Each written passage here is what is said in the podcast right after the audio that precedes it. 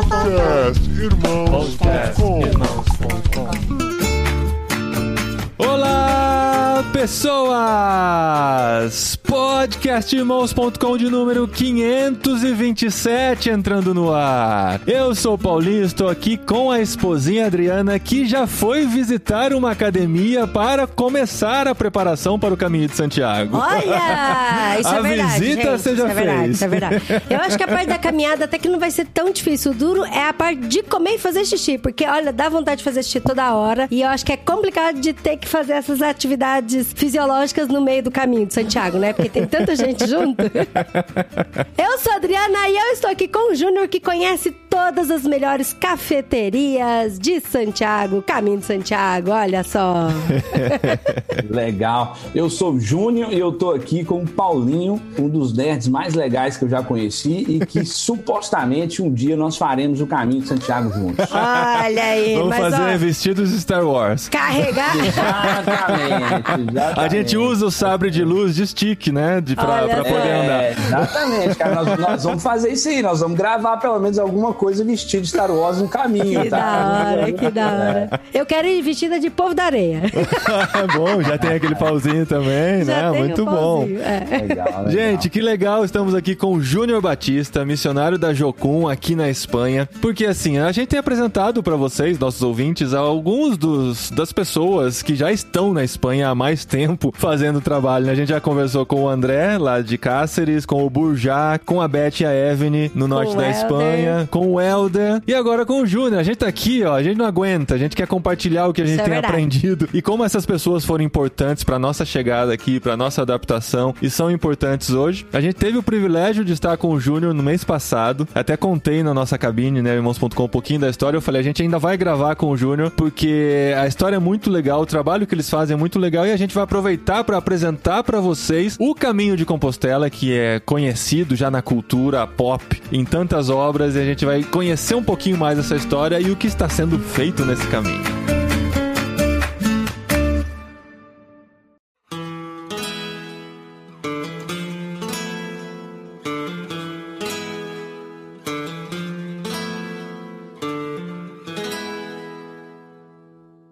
Mas antes da gente falar do caminho de Santiago, eu quero falar sobre o caminho até o Júnior. Por quê? Quando a gente tava nos planos pra vir mudar aqui pra Espanha e tal, muitas pessoas entraram em contato com a gente e falaram: Ah, porque eu conheço fulano de tal, porque eu conheço fulano de tal e tal. Mas algumas pessoas falaram: Não, tem uns caras que moram na Espanha que vocês têm que conhecer. Vocês têm. E É o Júnior né? é um desses caras que a gente É. tinha que conhecer. É o sim ou sim, tinha que conhecer. Sim ou sim, né? Como E diz em espanhol. todo, e todo mundo falou: não, vocês têm que conhecer o Júnior porque vai dar match, vocês têm a mesma ideia, a mesma energia e tal. Same- vocês conhecer. energy, né?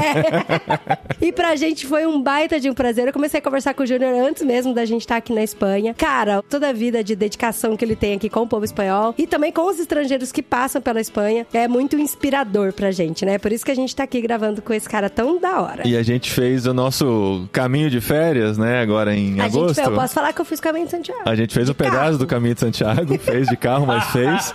E a gente foi parar em Santiago de Compostela. Quem acompanhou a gente nos stories, o Júnior é aquela pessoa que foi nosso guia turístico em Santiago de Compostela para apresentar a cidade e apresentar a história do caminho. E hoje o Júnior tá aqui com a gente para compartilhar um pouquinho, né, Júnior? É um prazer estar com vocês. Eu conheci vocês há pouco tempo, como disse a Adri, as coisas houve sinergia, né, cara? É, e o pouco, a oportunidade, assim, o pouco tempo que nós tivemos juntos e tudo que eu ouvi e o que eu acompanho nas redes sociais, vocês estão fazendo um excelente trabalho. O caminho que vocês estão trilhando, os processos que vocês estão vivendo, com certeza vocês vão abençoar muito a Espanha e vão ajudar outros, né? Porque sempre de trás de nós virá É. outro, vão ajudar outros nesse processo de adaptação, de entender a cultura, de anunciar o evangelho. Então é um prazer para mim estar aqui. Que legal, cara. Você tá há quanto tempo na Espanha? Você e sua família, né? Não esquecer, casado, com É. dois filhos, né?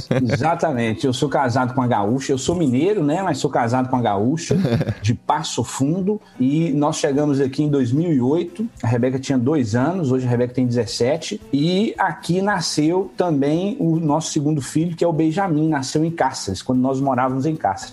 Então, esse ano fez 14 anos que nós estamos aqui na Espanha. Caramba. O pessoal tá aqui há muito tempo já, né, Adri? A gente achando que tava desbravando Campo Novo. não, não, não achava Não não. achava, não. É. Achava que ia chegar com, com facão, Estamos né? desbravando Linares, olha É, só. Linares, sim. Porque a gente não Linares, conhece, é. até onde a gente sabe, a gente não conhece que tem outro casal de missionário brasileiro em Linares. Não, e a gente não Isso, vocês conhece mais pioneiros ninguém que conheça Linares. Tem essa também, né? É, Inclusive dentro da Espanha. Aí, cara. É. Vocês são pioneiros, pioneiros. E você está agora no norte da Espanha, né? Já há alguns anos, trabalhando no Caminho de Santiago. E assim, o Caminho de Santiago é uma coisa que a gente já conhecia muito antes de sonhar com Espanha, orar por Espanha, porque a gente via a história da peregrinação do Caminho de Santiago em filmes, em séries. O Paulo Coelho ficou muito famoso por seu livro. famoso, o Diário de um famoso. Mago, né? Que ele conta a sua experiência de como ele se descobriu no Caminho de Santiago, todo o misticismo. Na verdade, assim, pelo que eu, eu não li o livro, né? Mas pelo que eu tava lendo, de um comentário que eu li sobre o livro. É o amigo do amigo do amigo É, que o amigo falou? do amigo que falou. Ele veio buscar algo sobrenatural no Caminho de Santiago, mas ele acabou encontrando algo muito mais simples da vida, a simplicidade da vida, alguma coisa nesse sentido, que é a história da peregrinação dele no caminho. E o Caminho de Santiago tem essa, essa, essa mística toda por Mística. trás, né? Das pessoas que, ai, um dia eu quero fazer essa peregrinação porque eu quero me encontrar. E apesar de ter uma tradição católica por trás, né, do Caminho de Santiago, de toda a Exatamente. história, baseado no cristianismo, pelo que você estava me falando hoje, é muito mais algo reservado para classe A e B, porque você vai gastar bastante dinheiro nisso. É, e tem muito menos dinheiro. o sentido cristão da coisa e mais o sentido do, do encontro pessoal, da superação, né? É, exatamente. O, o caminho de Santiago Compostela hoje é um caminho, como você disse, né? O, o Paulo Coelho, eu não sei se vocês têm essa informação, mas durante muitos anos ele foi o escritor estrangeiro mais lido na Espanha. Ah, eu li sobre É, isso. E ele fez o caminho inúmeras vezes, ele trouxe muita gente. Se tratando do Brasil, ele foi um dos que fez com que o caminho se tornasse popular. Ah. E ele trazia seguidores, cara, e ele fazia o caminho, e inclusive ex- existia uma, no meio do caminho uma liturgia de batismo.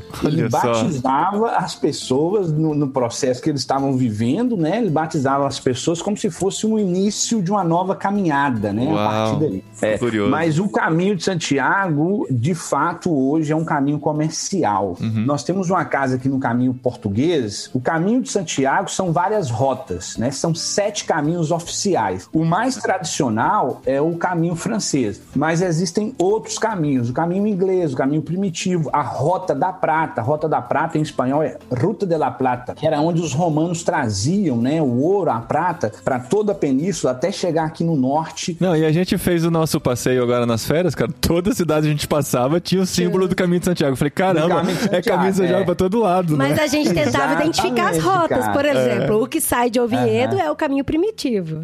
Ah. O de Portugal a gente viu também saindo de do Portugal, Porto, saindo né? do Porto. Exatamente. É. porque oficiais são sete, né? Mas existem outros caminhos, inclusive alguns que estão desativados, que se tornaram menos populares. Hum. Existe aquela máxima que fala né, que todos os caminhos levam a Roma. É. Aqui na Espanha a gente diz que todos os caminhos levam a Santiago. entendeu?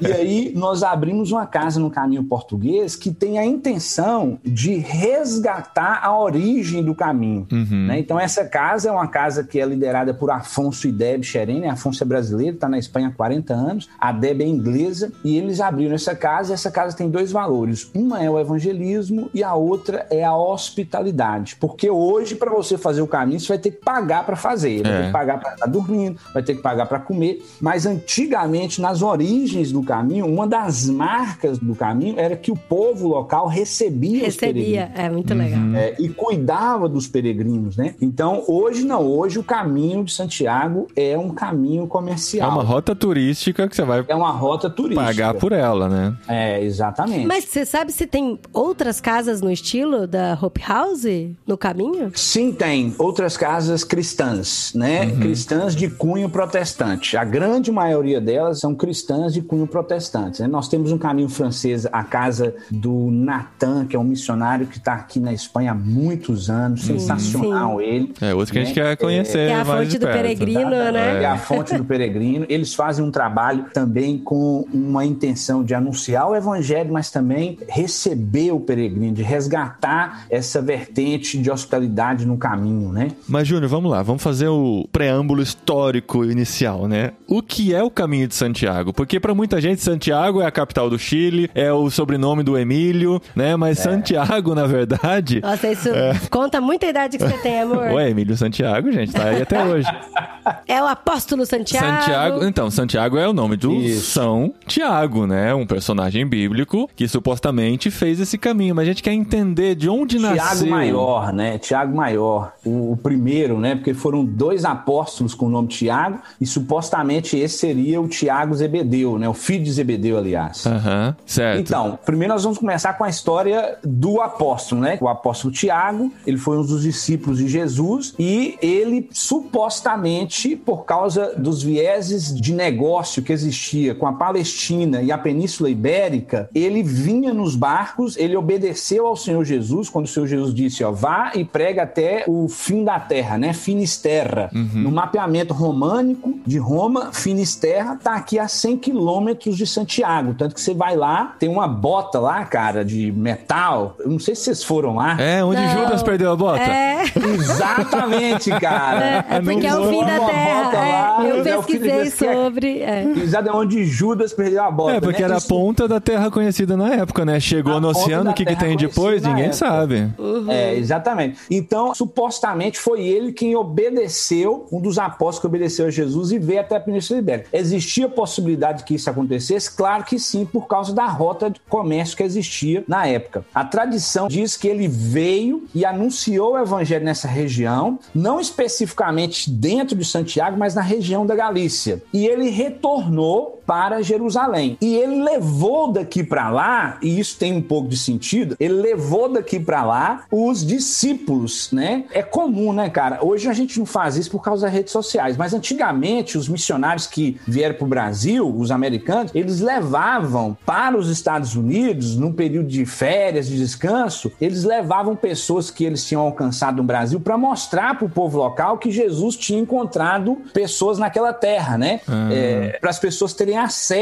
Então, a tradição conta que ele levou discípulos para Jerusalém e ele, nesse período, foi morto lá. Ele foi decapitado pelo imperador da época, a cripta, né? Então, os discípulos trouxeram o seu corpo para a região da Galícia e enterrou ele não em Santiago, enterrou ele em uma cidade que está aqui do lado, que antes era a cidade mais importante, porque lá tinha uma rota de comércio melhor do que aqui em Santiago, enterrou o corpo do apóstolo nesse lugar que hoje se chama Padrão. Por que, que se chama Padrão? Porque as pessoas depois encontraram o corpo. Já era cristã essa região e lá nessa cidade de Padrão era a catedral de toda a região onde estava o bispo. E ele teve uma visão de estrelas. Santiago de Compostela, Compostela no latim é constelação, é grupo de estrelas, né? Ele teve uma visão de estrelas que apontavam a pedra. Essa cidade antes não se chamava Padrão, tinha outro nome. Debaixo dessa grande pedra pedra, padrão, ele levantou e encontrou o corpo. Supostamente de Santiago. Supostamente do apóstolo. Supostamente, como que ele encontrou esse corpo? A tradição conta que tinha ali detalhes, né? Escritos dos discípulos. Então ele pega esse corpo e mostra para a comunidade dizendo que era o apóstolo Santiago. A notícia corre por toda a cristiandade conhecida e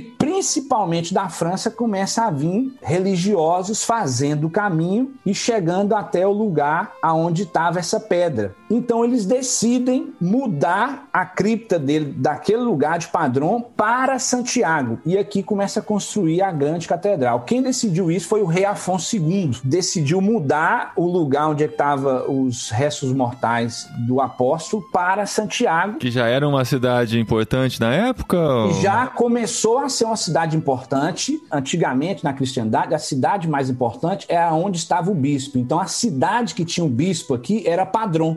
Foi esse bispo que teve a suposta visão né, das luzes, eh, das estrelas. Então, transporta o corpo dele para cá e começa, então, a construir o que nós conhecemos hoje da Catedral de Santiago de Compostela. Que é uma Sim, coisa é. inacreditável E, de inclusive, grande. esse caminho primitivo, que é o que sai de Oviedo, a cidade que a gente visitou, a Beth Avenue, o, Afonso, ele estava lá e ele fez uma comitiva, né? Saindo de Oviedo até Santiago de Compostela por causa dessa remoção mesmo da pedra e dos corpos para construir a catedral. Por isso que o caminho primitivo sai de Oviedo mesmo. Uhum. Existem histórias que não tem como a gente tratar como fato completamente verídico, porque não tem registro e tal, mas histórias que você fala assim, cara, isso pode ter acontecido mesmo. Faz né? muito sentido. Que né? os religiosos da época caminhavam e vinham até Santiago, que durante o período eles eram acolhidos em casas de pessoas, de moradores, e que existiam pessoas enfermas e que eles oravam e que essas pessoas eram curadas, né? E que isso também ajudou a popularizar não só a chegada em Santiago, mas o povo começou a fazer o caminho porque começou a surgir notícias de dados milagrosos no caminho, né? Hum. Isso também fomentou ainda mais a vinda de pessoas para o caminho, porque o perfil do peregrino naquela época não era o perfil de hoje, né? Você entra na catedral, vocês entraram, vocês viram, Gente, tem um botafumeiro. Que linda, que um linda. botafumeiro, a catedral, é. a catedral é linda demais. Exatamente, cara. Tem um botafumeiro. O que é um botafumeiro? É, explica, porque quem não é de tradição o botafumeiro católica. É um lugar, é um recipiente que colocam ervas, né? Ervas. Quem já viu aquelas imagens Ervas de procissão? É, que são aquelas pessoas que vão no- na frente da exatamente. procissão com aquela corrente pendurado, um recipiente na ponta soltando fumaça, né? A galera não sabe o porquê daquilo. Hoje a gente lida com aquilo como se fosse um movimento, é uma liturgia do movimento, né? Uma coisa animista. Mas ali tem um sentido, cara, é, educativo e de Higiene. é, limpeza, higiênico, entendeu?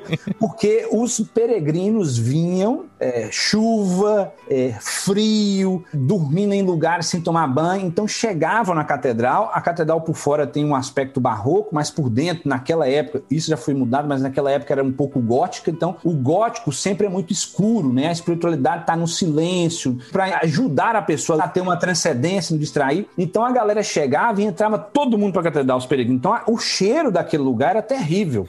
Então, os padres na época tacavam fogo lá no botafumeiro com as ervas aromáticas e defumava aquele trem, né? Balançava aquele trem para melhorar um pouco. A gente chega hoje nos banheiros e bate bom ar, né? Pss, É, era o bom ar Era da o bom- época. Era o bom ar da época. Só que esse botafumeiro que a gente tá falando aqui fica em cima do altar lá da igreja, né? É gigantesco, É assim. É do enorme, tamanho da Adriana, Gigante, só o botafumeiro É sem a muito corrente, grande, né? É muito grande. Esse final de semana, não é sempre que tem, esse final de semana teve uma das missas e foi anunciado que o Botafumeiro ia funcionar. Então, se torna também um evento turístico na cidade. A galera vai pra ver, Ah, né? Porque ele é Aquilo gigante, balançando, né, que cara? É, incrível. Ele é gigante, cara. E então começou essa tradição, né? Com, primeiro com esses primeiros peregrinos buscando esses milagres ou f- refazer o caminho de, do apóstolo discípulos, Santiago. né? Dos discípulos Do com o corpo, Santiago. né? É. É. Tem outras lendas, por exemplo, onde nós estamos, Hope House, na Casa do Caminho Português, lá tem um- uma vertente espiritual, porque diz que essa vertente foi aonde ele chegou, que ele chegou aqui de barco com os discípulos. Então, o peregrino hoje, que faz o caminho português, ele faz tanto o caminho caminhando, como também ele pode escolher fazer uma vertente espiritual, que é simbolizando, fazendo a rota, né, que provavelmente chegou o corpo do apóstolo com seus discípulos. De barco? Isso? De barco, é, Ah, exatamente. Que interessante. E então isso foi crescendo, crescendo até chegar no ponto que nós temos hoje das pessoas vindo do mundo todo para fazer esse caminho, pessoas que não têm nenhuma conexão com o cristianismo, às vezes até ateus, né, acabam fazendo A isso. grande maioria. A grande maioria é ateus? É isso? Hoje, assim, a experiência que nós temos com pessoas que vêm aqui, cara, a grande maioria não quer nenhuma vinculação com Espiritual, o cristianismo. né? Eles até querem uma vinculação espiritual, mas com a espiritualidade desconhecida. Mas com a instituição,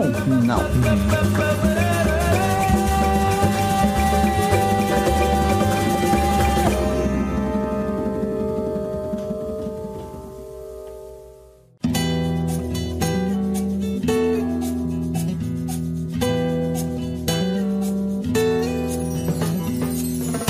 Mas as pessoas que fazem o caminho, Júnior, elas estão em busca de quê? Como você disse que já não é mais tanto a tradição católica, qual que é o objetivo da pessoa que decide assim, ah, eu quero fazer o caminho de Santiago? Você, Dri. Ah, É, tem de tudo, tem de tudo, meu amor. Tem de tudo. Você quer. Por que você quer fazer o caminho de Santiago? Eu quero fazer por alguns motivos. Não, ela, primeiro ela queria fazer porque ela tinha Não, mas eu tô assistido com vergonha de falar o. Gilmore Girls e falou assim: ai, é? e o Gilmore Girls, no último episódio, a personagem faz o caminho de Santiago. Nossa, eu É, quero eu fazer o tinha caminho de Santiago. certeza. Ela colocou no coração. Aí a gente decidiu gravar eu sobre. há muitos anos, há a gente decidiu atrás, eu gravar sobre Gilmore Girls recentemente. E ela reassistiu os episódios e reassistiu o último. Aí ela descobriu que a personagem não fez o Não caminho de fez o Caminho de Santiago. É outra peregrinação que tem lá nos Estados Unidos, que é para o encontro, o pessoal e tal. E ela falou: ah, então esse não pode ser meu motivo, né? É, é, porque tem um filme que, que, na verdade é um livro, né? Que é o Wild, que é. Eu não sei, selvagem, eu não sei como é que é em português. Que é com a Que é com a Reese Witherspoon. Reese Witherspoon. É. Sei. E aí é o livro, né? Aí A Reese fez o filme.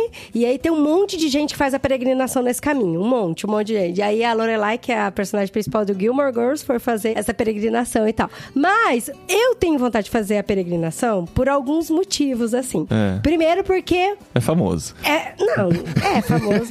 Mas é porque eu gosto dessa coisa de caminhada, de trilha, de observar. Apesar de não gostar muito de mato, sabe? Assim.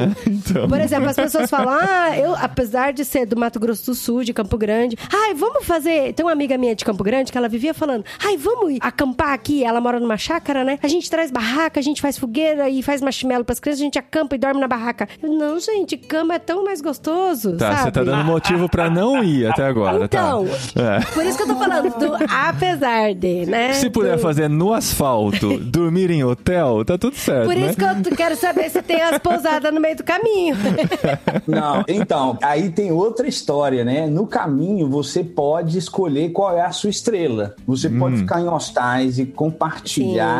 Quarto Ah. com outras pessoas, como também tem hostais com estrelas, até hotéis, né? Sim, um exemplo, sim. o Ronaldo, Ronaldo Fenômeno, o nosso fez recentemente, né? nove, ele fez recentemente o caminho de bicicleta. Olha que legal. Né? Eu quero contar uma Aquela curiosidade. barriguinha, uau. Com aquela... É, Não, ele fez mas você me falou que teve um truque, né? Era uma bicicleta meio elétrica, né? Ele fez, né, cara? Ele Ai, fez. amor, não entrega o pobre. Não, quem foi, entregou foi o Júnior.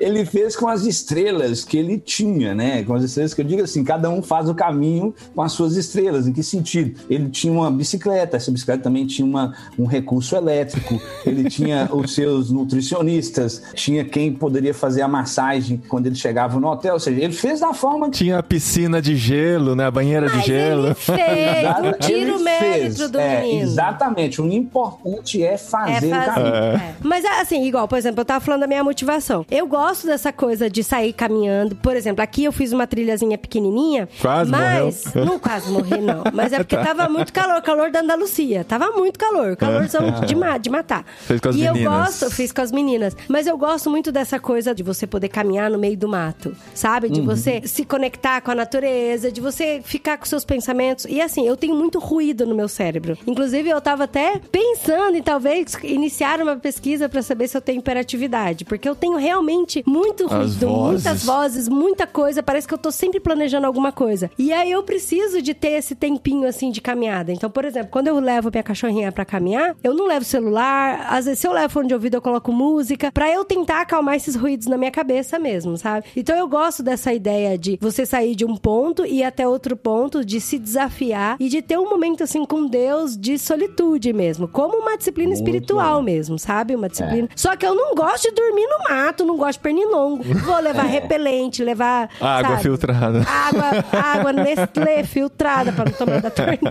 Não, eu tô brincando, você Não, exagera. o caminho proporciona tudo isso, cara. Inclusive o próprio cansaço que o caminho proporciona faz com que a sua mente passe a elaborar menos pensamentos, entendeu? Olha que legal. Essas vozes que nós temos, o cansaço do caminho, a caminhada, não é que te faz pensar menos, mas você tira a atenção dessas vozes e você começa a viver de fato uma proposta de solitude, porque daí consegue focar mais, né? A sua atenção tá em outras situações, outros elementos, né? Quando eu fiz o Lectio Divina, que é uma disciplina espiritual, eu tive muita dificuldade, muita, muita dificuldade mesmo. Que o Lectio Divina você tem que ficar em silêncio, aí depois anotar num, num papel as coisas que você teve em conexão com Deus. Mas depois, na hora que terminou, eu falei, nossa, que legal, isso foi gostoso de fazer. E eu acho que o caminho de Santiago vai ser nesse sentido aí também. Vai ser difícil, mas é que o Lectio Divina você tem pouco tempo, tem que ser uma disciplina para repetir sempre para você entrar no ritmo que precisa, né? O caminho acho que vai te proporcionar isso, porque assim, não vai ser só um pouquinho que você tem que fazer, né? Você vai fazer, você tem que fazer um trecho. Qual que é o menor trecho que tem? O menor tramo, como se diz aqui na Espanha? Quantos quilômetros são? Para você receber a Compostela, Compostela o que, que é? Quando você vai fazer o caminho, você recebe um passaporte. Uhum. Você, de tramo em tramo, você vai selando aquele passaporte, e daí quando você chegar aqui em Santiago, você vai em um lugar específico que se chama Oficina do Peregrino, e lá eles vão reconhecer que você fez o mínimo necessário para ganhar um título que você fez o caminho de Santiago. E o mínimo a pé é 110 quilômetros. Nossa, 110 Deus, eu achava que fosse 22. Não, não. Não. Não, o tra... existem tramos menores, só que assim, entre um Não, ponto e outro é diferente, Ah, né? mas pra ganhar a bad tem que ser tudo isso. É, geralmente os tramos são de 20 a 25 quilômetros, é a média. Que é o de um ponto de descanso a outro ponto de descanso. É o que você caminharia por dia. Exatamente. Só que, como tem muita gente que não consegue fazer 25 quilômetros, no meio desses pontos tem hostais que você pode ficar. Então, Ah, por exemplo, entendi. esse trajeto que a gente faz, né, de Sarria, o caminho francês, até aqui em Santiago, que são 110 quilômetros, que dá um reconhecimento, a média de tramo é de 20 a 25 quilômetros, Uhum. né? Só que tem pessoas que não conseguem. Então, no meio do caminho tem hostais, né? Tá. Fica no meio do mato mesmo. Lá existem hostais Que e você pode hora ficar. isso, é tão legal, Tem gente, que gente. caminha 13 quilômetros, mas se você for fazer ele cumprindo os tramos, geralmente é 5, 6 dias esses 110 quilômetros, né? As pessoas podem estar pensando assim, ah, 20 quilômetros, ah, não é tão difícil fazer 20 quilômetros em um dia, né? Mas tem dois agravantes aí. Um é o peso que você tem que carregar, porque você leva a sua mala nas costas e tem toda uma preparação e uma indicação sobre o que você deve levar, o que você não deve, quanto por cento do seu peso deve ser essa mochila, porque você vai fazer esses 20 quilômetros com uma mala nas costas. E outro agravante é que você não vai poder descansar no dia seguinte. No dia seguinte são mais 20 quilômetros, né? Exatamente. com as mesmas condições, com o pé inchado, com tudo. Por isso que exige um preparo muito.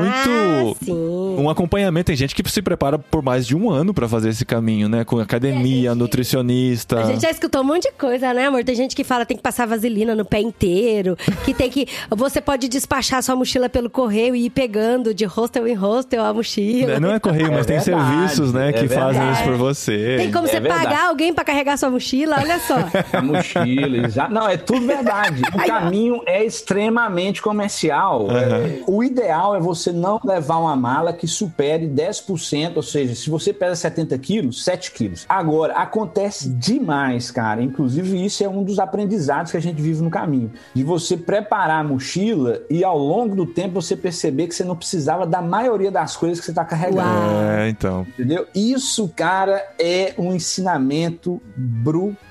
Inclusive você perceber que você está carregando 10% e que esse 10% ele está causando problema na sua capacidade de se movimentar. Eu já tive essa experiência. Eu tive que parar no meio do caminho e retornar para casa depois de 60 quilômetros, cara. Ah, joelho- não, não. eu tenho tornozelo e, por conta do tornozelo, um joelho problemático. E eu levei uma mochila, eu queria fazer com a mochila. De trekking, né? De caminhada, É, não eu sei como é que queria colocar, eu queria.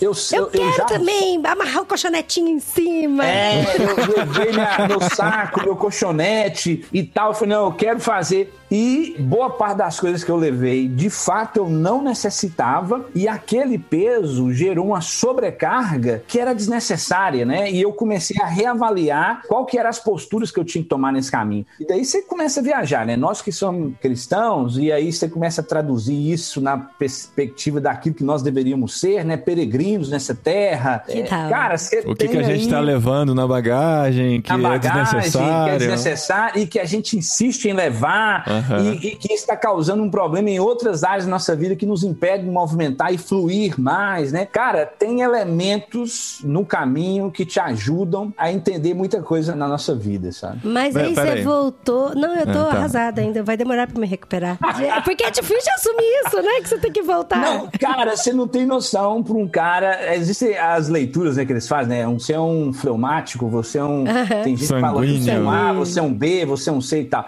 E ele- aqui na Espanha, a galera que trabalha comigo fala assim: Júnior, você é um fazedor, acho que em português fala, é um cara de ação, né? Aham. E na hora que eu tive que parar, eu tava fazendo um caminho e meu joelho inchadaço. E, e eu falando, cara, e a galera que tava comigo já tava na frente. E eu reduzi bastante. E eu comecei a orar a Deus e falar, Senhor, não vou. E os velhinhos passando, passavam Ah, velhinho do lado. não. Que me atropelava, Deus, Ultrapassado velhinho, por velho. bravo, os velhinhos passavam. E eu falava assim, meu Deus, eu não tô acreditando que eu não vou conseguir concluir o que eu propus agora. E comecei a orar a Deus, né, cara? E orava e não escutava nada porque eu falava demais. Então eu orava,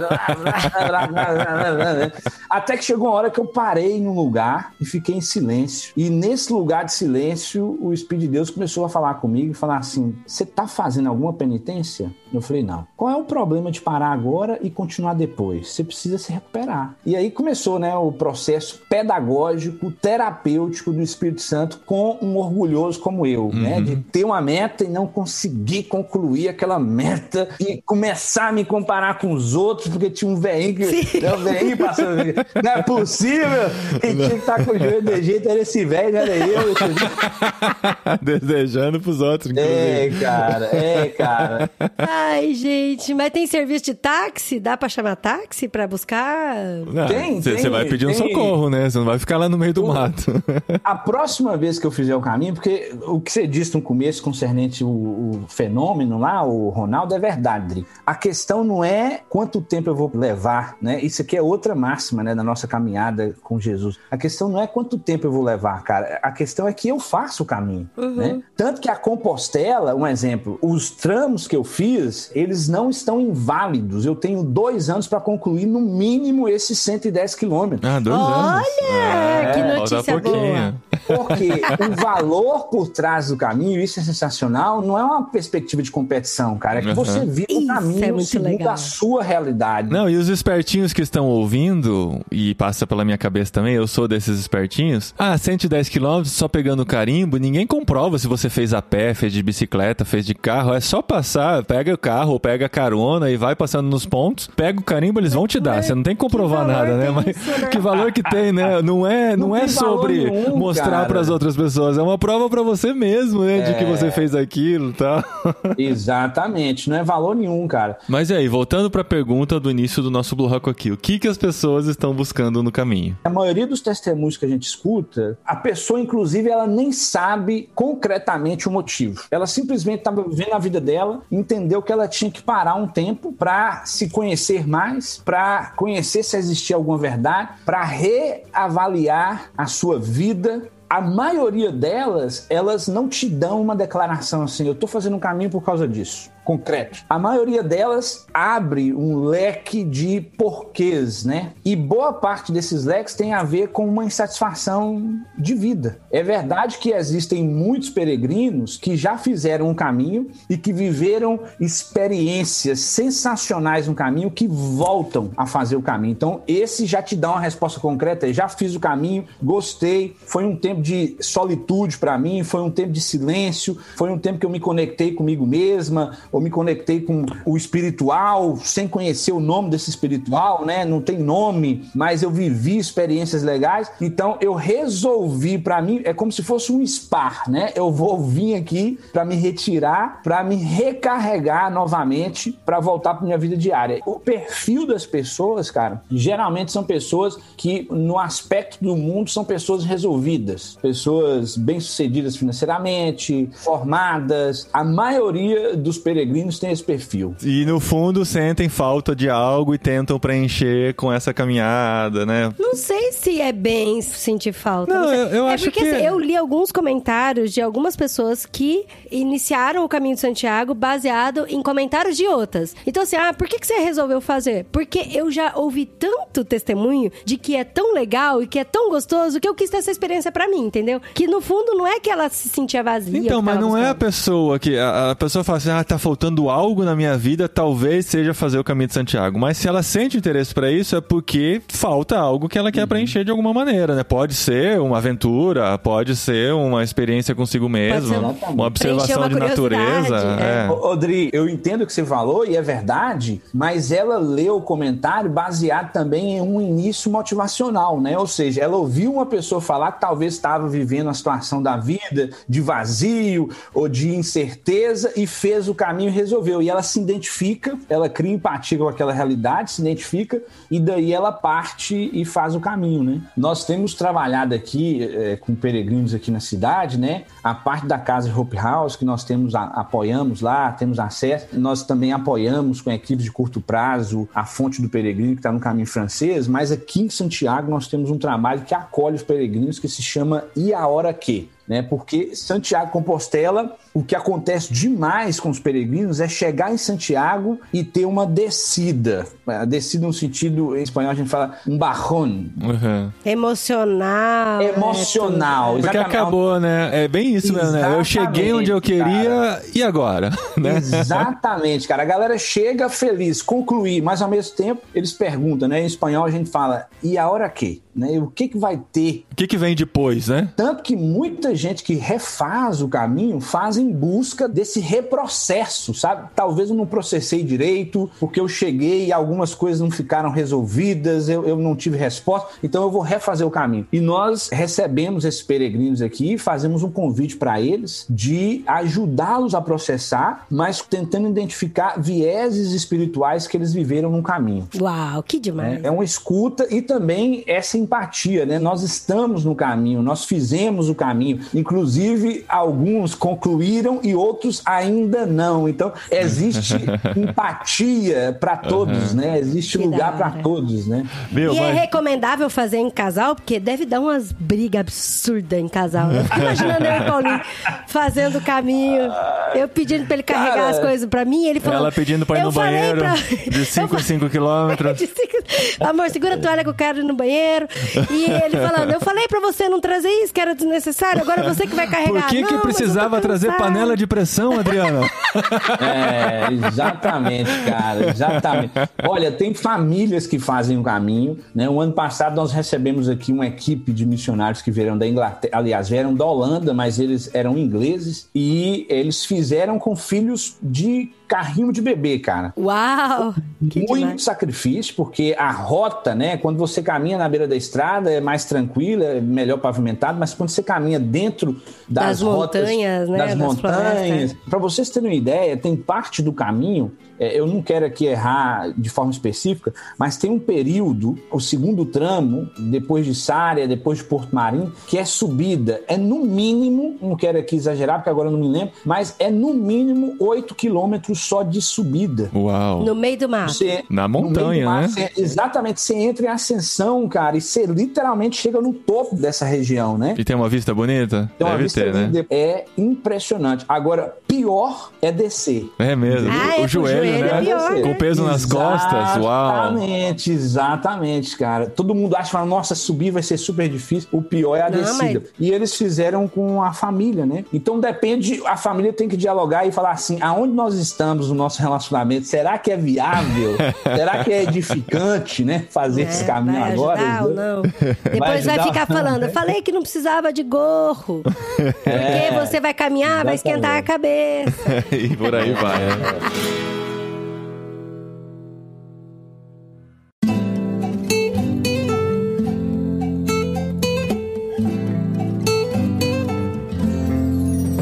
E esse trabalho que você faz do Yaoraque, porque assim, quem não conhece Santiago de Compostela, né?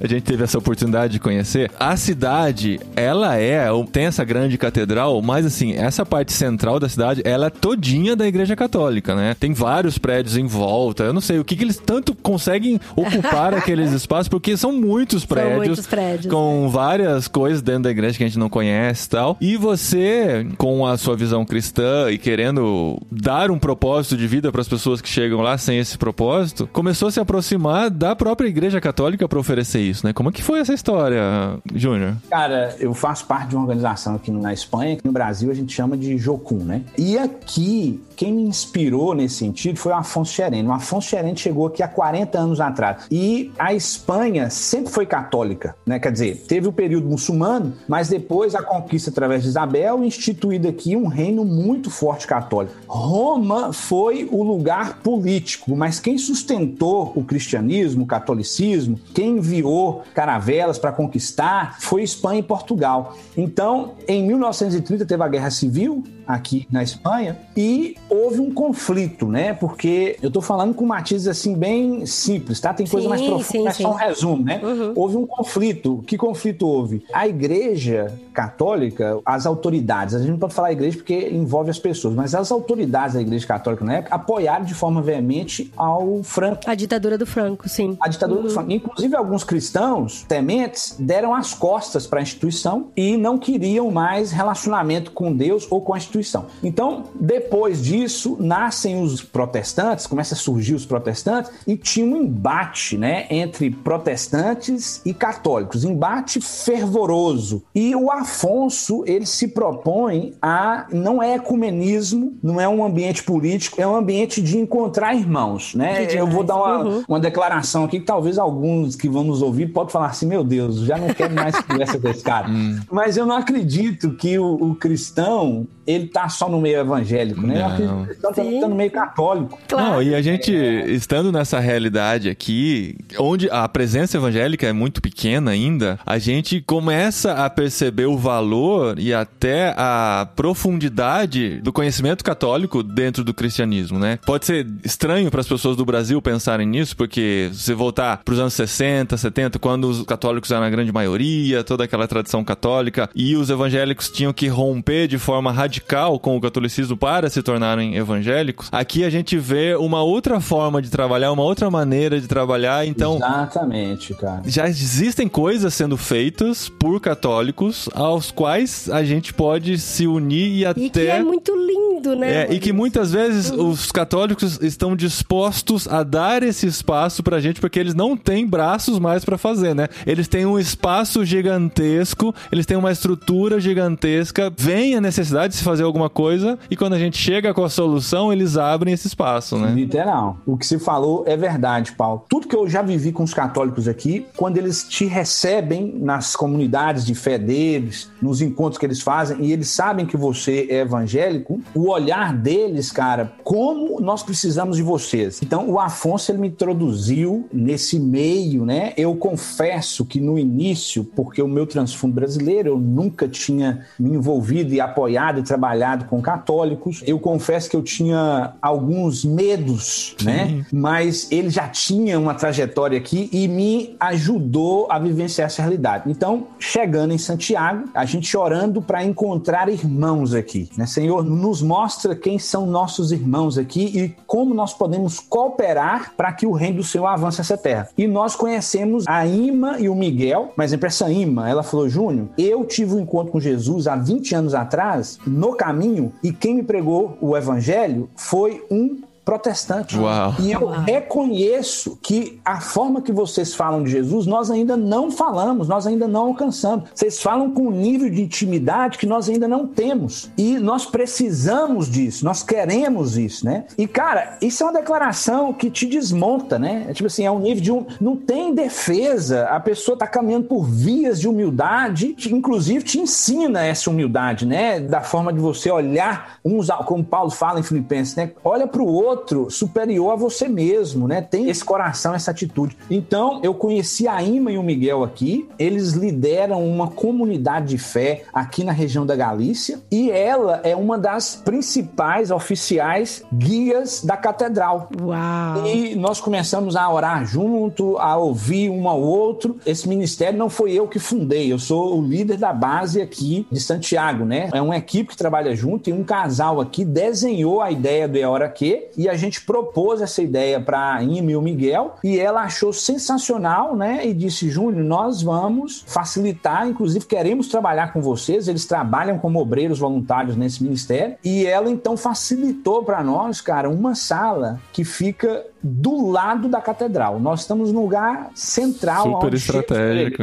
Super estratégico. É porque os peregrinos chegam, tem uma grande praça na frente da catedral, né? E eles geralmente chegam e ficam lá deitados, né? Desabam, né? Desabam é muito lá engraçado. Frente, a gente viu isso. Olhando para a igreja e tal, missão chorando, cumprida, vezes, emocionada. É, Aquela é. praça lotada de turistas, De claro, nós estávamos né? lá, e de peregrinos também. E do lado da praça tem uma portinha lá com um banner na frente. E a hora que? que é a pergunta que todos que chegaram lá têm na mente, né? E vocês estão prontos lá para responder. Achei impressionante. Geralmente a gente divulga em alguns albergues e redes sociais o hora que, mas no dia do hora que a gente vai para a praça duas horas antes, uma hora e meia antes e começa a receber os peregrinos, né? Conversar com eles e convidá-los, né? Para um café, água, café, tostada e a proposta inicial é nós queremos ouvir a sua história. Por que você fez o caminho? E nós queremos ajudar você a processar esse caminho. E quando alguns perguntam, tem alguma coisa espiritual? A gente não mente, a gente não coloca eles numa armadilha, entendeu? Uhum. A gente Uma fala trampa, assim, né? Uma trampa, como a gente fala aqui na Espanha, né? Só que a gente tá tendo, cara, experiência assim. Eu vou contar uma para vocês, tá? Nós estamos lá na praça e aí eu posso dizer para vocês assim, geralmente é uma média de 500 a 600 peregrinos, né, que a gente tá vendo ali, Uau. e a gente tem 15, 20 convites, porque também a oração do Senhor Jesus, né, quer dizer, os discípulos pediram, Jesus, qual é o motivo de oração? Ore para que ele envie mais trabalhadores para Seara, porque o Seara é muito grande e poucos são trabalhadores. E tipo assim, cara, se a gente conseguir 10 pessoas aqui, a gente já tá saturado, mas vamos lá. Então começamos a orar e conversar com pessoas, né? Uma italiana da Sardenha, ela vem fazer o caminho. Então faz o caminho quase inteiro, inteiro assim, né? O tramo francês, Francês, 30 é. dias. Uau. É, 30 dias de caminhada. Chega aqui em Santiago e aí a gente faz algumas perguntas para ela. Você acredita em Deus? Ela fala não, não acredito em Deus. Eu sou laica, completamente laica. E ela começa a contar a história e ela vai se abrindo e falando que ela tem um problema sério com os familiares dela, principalmente com a irmã, falta de perdão, angústia no coração e que depois de alguns dias de caminhada ela se sentia sozinha e ela começou a conversar com o caminho. Olha. E ela manifestava os sentimentos, inclusive pedidos. E ela falou: sabe o que estava acontecendo comigo? Chegava nos lugares, nos pontos para descansar, e os pedidos que eu fazia para o caminho, no lugar, acontecia. Tinha resposta. Eu achava Uau! que tinha resposta. e outra coisa, eu comecei a conversar com o caminho, começou a entrar paz no meu coração e tal, não sei o quê. E a mulher vai falando, tipo assim, cara, você vê a obra do Espírito Santo, você cooperando. Você escuta a pessoa, brother, e o Espírito Santo fala assim: ó, eu já tô na parada, você só precisa Que você só precisa participar disso aí. Por isso que é legal trabalhar com isso. Se você tiver um pouco de inteligência, você trabalha com humildade, entendeu? Se você tiver muita burrice, você trabalha com orgulho, né? Tipo assim, eu tenho a resposta pra você de todas as coisas do mundo. Escuta, brother, porque o Senhor Jesus já tá trabalhando na vida do povo, entendeu? Aí você fala pra ela assim, ó, pensa só mais um pouquinho no que você tá falando, né? Não, olha pra você ver, cara. Olha pra você ver. E daí ela, ela falou e tal, o caminho, e ela frisou que os últimos 15 dias ela teve a companhia do caminho. Então, uma das meninas que estava escutando ela disse assim pra ela: Você sabe que o Senhor Jesus, ele diz que uma das coisas que ele é, ele diz: Eu sou o caminho. Cara, essa mulher, na hora, Uau. chorar, cara, e fala, Que não, demais. é mentira. E os meninos falam, a gente, é, tudo numa perspectiva de permissão, né? Você nos permite abrir a Bíblia e ler com você para você ver? E ela sim. E os meninos então mostram para ela, Jesus diz aqui, ó, eu sou o caminho, eu sou a verdade, eu sou a vida. Nós não temos dúvida de que Jesus estava cuidando de você e falando com você no caminho. A mina abre o coração, cara, porque o Espírito de Deus já tava. Só que ela não consegue interpretar que aquilo era quem era, entendeu? Igual o Paulo pregando pro povo, falando: esse aqui é o Deus desconhecido. Vocês estão adorando isso aqui? É, É, ele que estão adorando, entendeu? Uau. E ela teve uma experiência, um encontro com Jesus. O que eu tô falando com a nossa galera aqui é que nós estamos vivendo a realidade do poço samaritano. Nós estamos encontrando pessoas, né? E essas pessoas, quer dizer, nós estamos nos posicionando para que Jesus encontre essas pessoas e essas pessoas estão tendo encontro com Jesus. Nós estamos agora estudando a possibilidade desse pós, né? Porque a mulher samaritana teve um encontro com Jesus e voltou para a terra dela. E lá ela falou dessa experiência com Cristo. Nós estamos agora tentando criar, cara, eu tô pensando num app pra gente criar para manter um relacionamento de discipulado com esse pessoal pelo menos um mês, né? Baseado no Evangelho de João, porque nós estamos vendo inúmeras pessoas vivendo essas experiências. Uau. Que demais. Cara, Nossa. Que incrível. que história E demais. se tem alguém ouvindo o episódio, é experiente em app e quer participar disso, entre em contato com o Júnior, né? com certeza vai ter oportunidade. Eu não tenho nenhuma experiência nisso. Puxa, que legal, cara. Que recompensador, né? Jesus abrindo a- as janelinhas do céu pra gente ver essas respostas, né? É sensacional. Já teve alguma história, assim, de alguém que foi, quis ouvir e saiu mais bravo ainda do que chegou? Assim, Olha, que, de- não quero ouvir isso. Eu tô... Por que, que vocês É. me trouxeram pra cá, sabe? De momento, ainda não vivemos essa experiência. Né? Uhum. Nós ainda não vivemos essa experiência. Já vivemos experiência da pessoa abrir o coração, a gente compartilhar e ela também não chegar nesse lugar que a gente percebeu que de fato né, ela teve um encontro com Jesus. Né? É, já ouviram pessoas que agradeceram a acolhida, gostaram do que a gente está fazendo, inclusive é, acontece demais no caminho, né? Elas falaram assim: tá, onde que eu posso deixar uma doação? E a gente não tem ainda nada de doação, não tem nada de. Tudo que a gente faz ainda tá no. Eu acredito que a gente vai continuar assim, mas talvez pode ser que no futuro a gente fala, cara, tem galera que tá querendo ajudar isso aqui, a gente vai criar um ambiente que ela possa ajudar, né? Mas teve gente que chegou, se sentiu acolhida, recebeu a oração, mas você percebeu que ela ainda é, não chegou lá, né? Talvez a nossa parte foi a semente que a gente lançou. É, então, eu até perguntei isso porque algumas pessoas, assim, têm ideias ao longo da vida, Deus falando, olha, você pode entrar em contato com as pessoas, mas tem esse receio de que, ah, mas será que o povo tá preparado pra esse tipo de acolhimento? Será que eles vão ficar bravos? Será que não vão se sentir invadidos? Porque vocês fazem o convite, a pessoa vai se ela quer, né? Então tem Com parte muita dessa humildade, ideia. É. né? Exatamente. E o convite não tem trampa, cara, né? O convite é bem claro. Nós queremos ouvir você e processar com você o caminho. De fato, a gente faz. No entanto, nesse processar, a gente dá vieses espirituais. Agora, existem pessoas que perguntam: tem alguma coisa espiritual, religiosa? E a gente fala: nós somos cristãos, mas a nossa intenção é te ouvir. E tem pessoas que escolhem: não, eu não quero. E não vai, né? E, e tudo bem, né? E tudo bem, e a- mas só que a gente também tem um processo, né, de oração concernente a isso, né? A gente não vai lá só e trabalha, a gente tá orando por isso, falando, Senhor, abre as portas, traga as Mostra, pessoas corretas. né? Uhum. O Senhor tem pessoas que o Senhor tá trabalhando aí no caminho e nós queremos acolher essas pessoas aqui, né?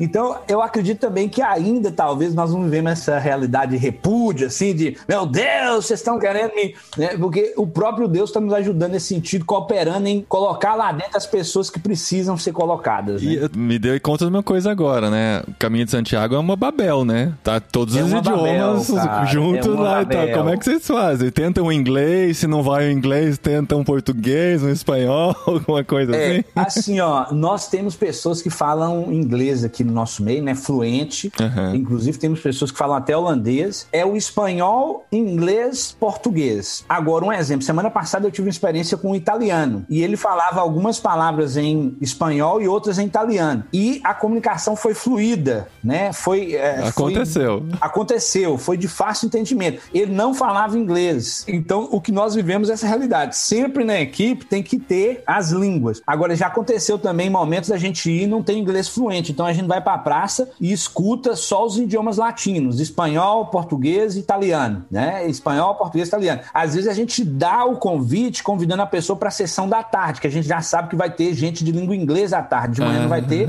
mas vai ter gente de língua inglesa à tarde, né? Porque muito peregrino chega em Santiago e fica aqui dois, três dias. Então a gente, ó, a gente dá para eles, né, com o inglês bem limitado, né? Dá para eles porque tem lá em espanhol e inglês o convite. Dá para eles e fala à tarde, ok?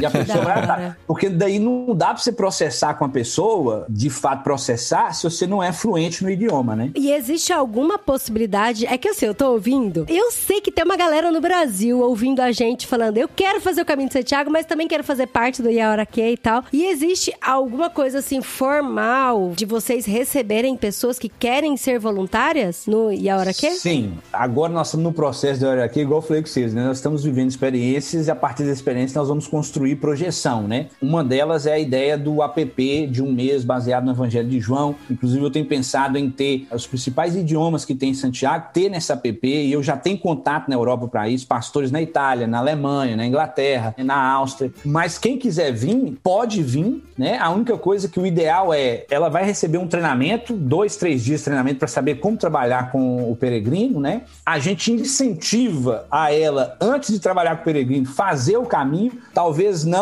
a semana inteira, os 110 quilômetros, pelo menos dois ou três tramos, e a gente quer acompanhar essa pessoa nesse projeto, e daí ela ter a experiência de vir e trabalhar, servir junto com a gente com Iora aqui. Não tem muito mistério, cara. Não tem assim uma coisa, mas existem alguns matizes que é interessante a pessoa Sim, entender. que é importante ela... para causar essa identificação, inclusive, né? Exatamente. Porque é, assim, a exatamente. gente, graças a Deus, assim, a gente tem contato com jovens e com jovens adultos no Brasil que vira e volta escreve pra gente perguntar que tipo de viagem você me indicaria, onde a gente poderia servir. Eu queria A gente aproveitar tem minhas um mês, férias é, a gente tem um- pra fazer alguma Legal. coisa um útil. mês, legal. dois meses pra ter férias. Inclusive, teve um caso de uma menina que ela entrou em contato. Eu conectei ela com algumas organizações e aí acabou que ela foi indo pra Irlanda, tá agora na Irlanda lá, servindo uma igreja lá na Irlanda. Então aí tem algumas pessoas que entram em contato com a gente e eu acho que seria assim, que é uma baita de uma via dupla trabalhar no Yauraquê.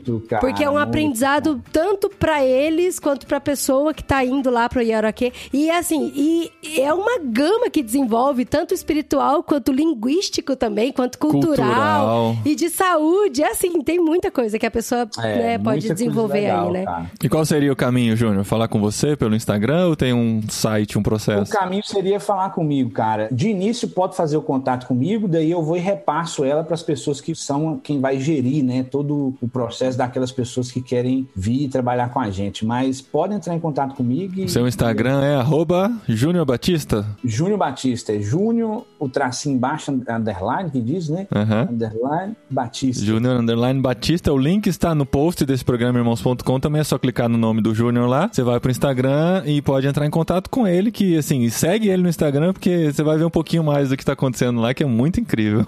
Legal, E o legal. Júnior responde, viu? Porque eu falei com ele por Instagram a primeira vez e ele me respondeu. É. Eu acho assim, ó, o cúmulo do absurdo, principalmente se tratando de vocês, quando você me enviou a mensagem e os objetivos que você tinha, eu falei, cara, eu preciso ajudar. A não ser que no trajeto eu vejo que é, que é porqueira, que não que querendo né, perder, né? E que fazer eu tem, perder meu tempo. infelizmente, né? Né, fazer tem. eu perder meu tempo, mas, cara, o que eu puder fazer para facilitar o caminho, eu vou fazer. Ah, que bom. A gente pode elaborar, olha só, um projeto, um programa para jovens, jovens adultos do Brasil que queiram, passam uns dias aqui com a gente, aqui em Linares, no sul da Espanha. Depois você acompanha conhece eles no caminho, né, realidade, André? Uau, uau. E aí depois a gente vai pro caminho. Olha aí. sensacional. Cara, e se tratando de situações culturais, eles vão viver os dois extremos, Sim, né? A sim. cultura do sul e a cultura do norte. Não, Que e é aqui- outro país, né? Outro E a- país, outra E Espanha. a gente fala porque assim, a gente trabalha aqui dentro da Cepal Espanha, e dentro da Cepal Espanha tem vários missionários que trabalham de várias formas dentro da Espanha. E a gente fala pra eles assim, eu falei, gente, se vocês quiserem mandar os novos missionários, o pessoal de curto prazo, pra conhecer uma Espanha raiz, porque a gente aqui na- em Linares é uma Espanha raiz. Você não vai se virar Ah, com inglês aqui em Linares. Aqui não, adianta você saber inglês. O pessoal não sabe nem que você tá falando português direito. Eles olham pra gente e falam, que língua que é essa? Eles não sabem nem Esses direito dias a gente que é tava português. no, no bar. Exatamente. A gente tava conversando e tal, o cara chegou pra mim e falou assim: Ah, esse acento de vocês aí é de Portugal ou do Brasil? Eu falei, o primeiro O que primeiro, identificou o nosso faz um idioma. ano e quatro meses. Sabe, o pessoal olha e fala, vocês estão falando italiano? Aí, Sabe, ele, aí ele assim? falou, não, é porque É. eu gosto muito do futebol brasileiro, eu acompanho e tal. E eu reconheci que vocês deviam estar falando português, mas, Então, cara, assim, um ano e meio aqui. Por mais que a gente tá Legal. pertinho de Portugal e pertinho, por exemplo, de Granada, que é uma cidade bem grande aqui, que tem muitos brasileiros, aqui em Linares é, um- é bem raiz mesmo, assim. Então a- gente fala é que verdade. aqui é pra conhecer, assim, a questão da Espanha, a raiz, conhecer como que tá o momento do evangelho aqui, do cristianismo, e lá no Caminho de Santiago pra pessoa se encontrar e pra servir também, né? E pra ter esse contato multicultural, né? Porque a Multicultural. cidade, ela é Multicultural. multicultural, né? Uma cidade universitária, né? Que recebe muitos estudantes e recebe É. todos esses peregrinos. 100 mil habitantes a cidade e só universitários, tanto da Espanha como da Europa, são 25 mil universitários. Uau, um quarto da, Uau, da população é é universitária. universitário. Exatamente, exatamente. Então Caramba. é uma realidade assim bem cosmopolita, mas tem também, nessa realidade cosmopolita, tem a galega, que é muito galega mesmo, né? Que é completamente diferente da cultura espanhola do sul, né? É, que, Que é é, um outro povo dentro cara, do. outro do- povo, um é. outro pa- mais um É país outro dentro da povo. Espanha, né? É. Porque a Espanha é todo Exatamente. dividido em, em reinos, né? E começa com a língua, né? Eu até postei algumas coisas de galego nos meus stories. Que A é língua muito da Xuxa. interessante. A língua da Xuxa, é. É tudo com Eles X. falam, é igreja evangélica. Igreja evangélica. Aqui a gente não tá em Raém, a gente tá em Chaém. Chain. Já é, exatamente, cara, exatamente. É, a- é a língua da Xuxa. Os meninos morriam de rir, meus filhos. É, Muito bom, Júnior. Legal demais. Eu sei que tem muitas outras histórias, muitas coisas pra contar dentro disso, que pra gente é muito interessante. Mas se quem tá ouvindo quer saber mais, entre em contato com o Júnior e se aproxima que vale a pena, gente. Vai ser uma experiência incrível e você vai poder ajudar e participar do que Deus tá fazendo na Espanha também, né? Beleza. Eu só quero, cara, agradecer vocês, né? Como eu disse aquele dia que vocês vieram me visitar aqui, tudo que eu ouvi de vocês soa muito bem, vocês estão no caminho correto e eu louvo a Deus pela vida de vocês e oro para que Ele continue prosperando vocês aqui em todos os aspectos. É, muito Então, É um obrigado. prazer, é um prazer mesmo ter conhecido vocês e ver, ouvir e ver vocês como brasileiro, como vocês estão caminhando aqui seguindo o Senhor Jesus. Então, muito obrigado e é sensacional. Ai, Muito obrigada. bom. Cara, obrigada. É, pra gente é uma alegria.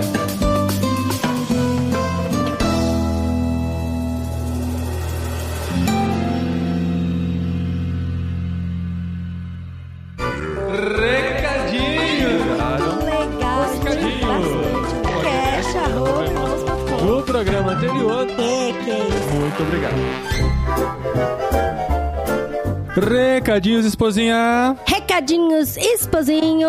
E Eu estou aqui, ó, diante do mapa, vendo o caminho de Santiago é bem grande, né, amor?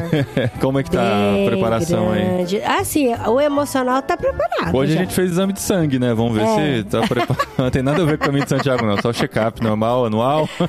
Não, mas a gente quer fazer. Olha só, recebi um convite Ah, pra que? fazer o caminho de Santiago do nosso amigo André, lá de Cáceres. Ah. Pro ano que vem, mais ou menos na época de abril maio. Pra nós dois. A gente libera as crianças pra ficar com alguém aí. Ah. E vai nós dois lá fazer o caminho de Santiago. E você conta assim, ao vivo. Ao vivo, galera. ao vivo. O Natan lá da Fonte do Peregrino já chamou a gente também. E eu espero que ele esteja ouvindo esse programa, que você vai Sim, passar vou ele, né? passar. A gente ainda não conhece o Natan pessoalmente, mas ele virtualmente já é uma pessoa maravilhosa. A gente tem conhecido muita gente legal aqui na Espanha, né? Contatos de contatos e tal. A gente vai chegando, vai descobrindo o que já está sendo feito aqui. E trabalhos incríveis como esses no Caminho de Santiago, a gente quer apresentar pra vocês, como apresentou esse episódio que você acabou de ouvir, porque assim, a Espanha é um país que a gente ama e a gente quer ver o Evangelho de Jesus sendo compartilhado nesse lugar aqui também. Então a gente agradece por vocês orarem por nós, por vocês nos acompanharem e por contribuírem com o que está sendo feito na Espanha também. Olhem pra Espanha, gente. Isso é Olhem pra verdade, esse gente. É desafio verdade. gigantesco que tem pela frente aqui na Espanha. Conheçam mais, viu? Conheçam mais e se envolvam. E se você quer contribuir com o que nós fazemos aqui, a gente sempre fala da nossa cabineirmãos.com, onde a gente compartilha conteúdo, a gente conta um pouquinho do que a gente tá vivendo aqui. E toda segunda-feira tem feito um mini podcast contando as coisas que a gente tem aprontado aqui, as altas aventuras que a gente tem aprontado só, aqui na Espanha. gente, tem sido assim maravilhoso tá na Terapêutico. cabine e falar dos mini podcasts. A gente se controla pra não falar muito, porque senão não vira mini podcast, vira, vira podcast. Big Podcast. Big podcast. Mas toda segunda-feira tem esse Sim, conteúdo gente. exclusivo pra quem é da cabine. É um jeito de a gente retribuir um pouquinho esse amor que a gente recebe por lá. E pra fazer parte da cabine, você já sabe, entre em irmãos.com/barra cabine. Você vai ver as maneiras de contribuir lá. E pra gente é muito importante ter essas parcerias pra gente realizar tudo que Deus tem feito através de nós aqui na Espanha. É, gente, contribui com a gente aí e participe da cabine, que é assim, aquele coraçãozinho quente, né, amor? Aquele carinho gente, na né? alma. E, e a gente tem muitas histórias pra contar, porque a gente tem se relacionado bastante por aqui com as pessoas, fazendo novos amigos, contando novas histórias. E Uhum. assim, tem sido um grande presente pra gente morar aqui na Espanha mesmo, de verdade. E você pode fazer parte de tudo isso. Além disso, siga a gente nas redes sociais. Quando os episódios são gravados em vídeo, a gente publica trechos no Instagram, no Facebook e no canal de cortes do YouTube, do podcast irmãos.com. Essa semana, esse episódio sim foi gravado em vídeo e com certeza vai ter um trecho dele nas nossas redes sociais. Então, para você ver um pouquinho, né, a dinâmica da nossa conversa e às vezes você imagina, né, como que é. Como que é a pessoa, Exato, né? como são as pessoas que estão participando. Você pode ver o Mineirinho falando com a gente aqui nos cortes dessa semana lá nas nossas redes sociais. Todos os links estão no post desse episódio para as contas de todos nós, do Júnior, de todos que participaram e também para contribuir na cabine. Semana que vem tem jet lag, semana passada teve literária, a gente segue nessa toada aqui até o fim do ano que já tá chegando aí, né? Já entramos em outubro, Sim, já, já tô pensando no Natal, já tava Já. aqui pensando no Natal já. Já estamos preparando série de Natal na igreja e Sim, tudo. sim. Então vamos com a gente, vamos com a gente nessa abraçada final de 2022. E olha só, nesse podcast a gente falou de vários projetos, de várias coisas que você pode fazer. E, gente, escolha uma das coisas aí e vai fazer. Ou vem visitar a gente, ou vai pro Caminho de Santiago, ou participa do E a Hora Que, ou vai conhecer outro ministério pra aproveitar as férias de dezembro, pra se envolver com missões, conhecer pessoas, conhecer mundo, conhecer outros tipos de realidade, gente, porque isso faz muita diferença na vida de vocês. é Além de verdade. você ajudar transformar aquela realidade, você vai voltar transformado de uma experiência como essa, eu tenho muita certeza. Tá bom, gente? Uma excelente semana pra vocês. A gente continua aqui na nossa periodicidade bonita, semanalmente produzindo conteúdo no podcastirmãos.com e a gente agradece muito por você compartilhar nosso conteúdo também. Sim, olha só, vou fazer uma coisa diferente aqui nesse final. Faça. Se você tem alguma ideia de pauta, manda mensagem. Ó, Adri, eu acho que ia ser legal vocês falarem sobre isso, Sim, sobre sim. Sempre ajuda a gente, Ah, né? sim, porque tem muita coisa que a gente não conhece ainda nesse mundo, né? Não sei se vocês imaginam isso, mas tem coisa que a gente não conhece ainda. mas vocês podem fazer parte de apresentar ministérios interessantes, coisas interessantes, conteúdos interessantes. Pessoas interessantes, Porque histórias interessantes. o né? nosso chamado, a nossa vocação é compartilhar tudo o que está sendo feito já para dar ideias, para fomentar ações. Então você pode contribuir com a gente também, sugerindo conteúdo para o nosso podcast aqui, tá bom? Até a semana que vem, então, gente. Um beijão. Continuem lendo com a gente, continuem nos acompanhando nas nossas viagens, nos jet lags e ouvindo todos os nossos podcasts aqui em irmãos.com.